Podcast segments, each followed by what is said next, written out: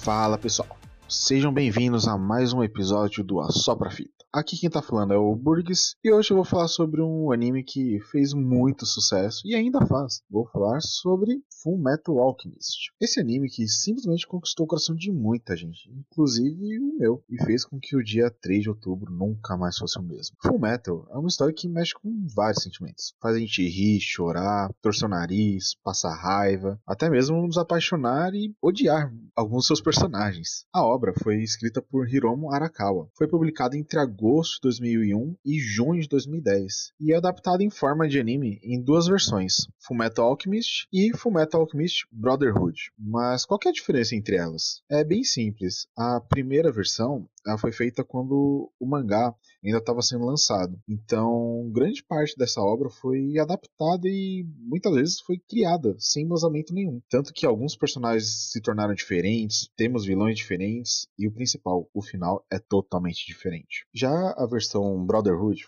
foi produzida praticamente no final do lançamento do mangá. E com isso a história é bem mais fiel à obra original. E convenhamos, uma opinião particular minha, bem melhor. E eu vou falar sobre essa versão.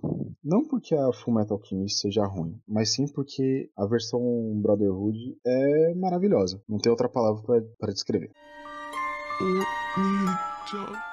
Bom, chega de papo e vamos análise desse anime que, que é muito querido entre a gente. E pode ficar tranquilo que, para quem não assistiu, eu não vou dar nenhum spoiler muito crítico assim, então pode ficar de boa. A história é focada nos irmãos Edward e Alphonse. Eles estão em busca da Pedra Filosofal para poderem recuperar seus corpos originais após uma transmutação humana que eles fizeram quando ainda eram crianças para tentar reviver a falecida mãe. Com isso, o Edward perdeu seu braço direito e sua perna esquerda. Já Alphonse perdeu o corpo inteiro e teve sua alma fixada numa armadura. O mundo do Fullmetal Alchemist, ele é baseado em muita alquimia, como o próprio nome diz. Então nós temos as questões da transmutação, que não citei antes, que é basicamente a troca equivalente, que é um, um termo que eles citam muito no, no anime. A troca equivalente basicamente é nada se cria, tudo se transforma. Então, para poder transformar uma coisa em outra, é preciso dar alguma coisa de igual ou maior valor. E a história parte desse fato, dos dois tentando desfazer essa, esse grande grande erro que foi essa transmutação humana. E dentro do, do universo do Fullmetal Alchemist, essa transmutação humana é vista como praticamente um pecado. E essas pessoas que tentam fazer são praticamente excluídas da, da sociedade. Meio que entendemos que, que essa tentativa de criar uma vida de uma forma tão química, tão orgânica,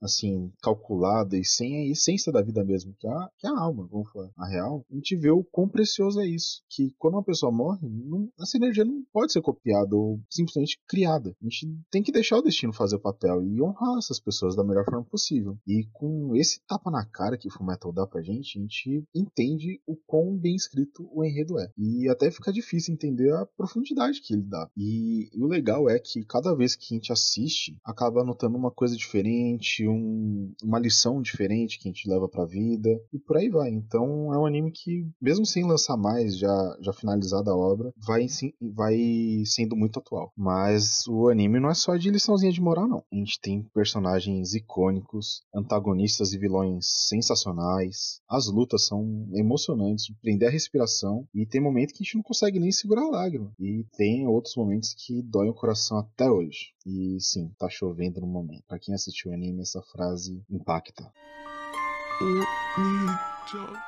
Com o passar da história, podemos entender o real motivo de alguns personagens, suas ligações, amizades e o seu desenvolvimento. E também somos introduzidos aos homúnculos, que na alquimia é basicamente a vida humana artificial criada a partir de materiais inanimados. Também a gente pode dizer que é um clone humano, por assim ser. E eles são peça crucial dentro da obra. Ao todo, temos sete cada um representando um pecado capital: luxúria, gula, ira. Tanto suas características físicas quanto suas personalidades são referentes ao seu pecado mesmo. E o legal disso é que a gente consegue ver os pecados capitais de uma forma diferente e não somente como algo repulsivo. Bom, não quero me alongar muito porque Full Metal tem um lugar mais que especial no meu coração e eu posso ficar horas e horas falando sobre essa obra. Talvez porque ela apareceu na minha vida vida num momento complicado, ou por eu ter me identificado muito com a história de fazer o possível e o impossível para alguém que você ama. E até mesmo ter aprendido que algumas coisas a gente não tem controle na nossa vida. E talvez seja por isso que eu sempre vou assistir e reassistir esse anime com muito carinho. Fullmetal trata isso de uma forma muito leve, muito simples, mas ao mesmo tempo é de uma profundidade gigante e única, algo extremamente difícil de conseguir. Uma obra tão complexa, mas tão simples ao mesmo tempo. A gente tem uma animação assim de uma qualidade muito boa, dado o tempo que foi feita, e foi feito com muito carinho. Um enredo que vai se desenvolvendo de forma muito natural, não força a barra, e eu acho que o principal mesmo do Fullmetal Alchemist é o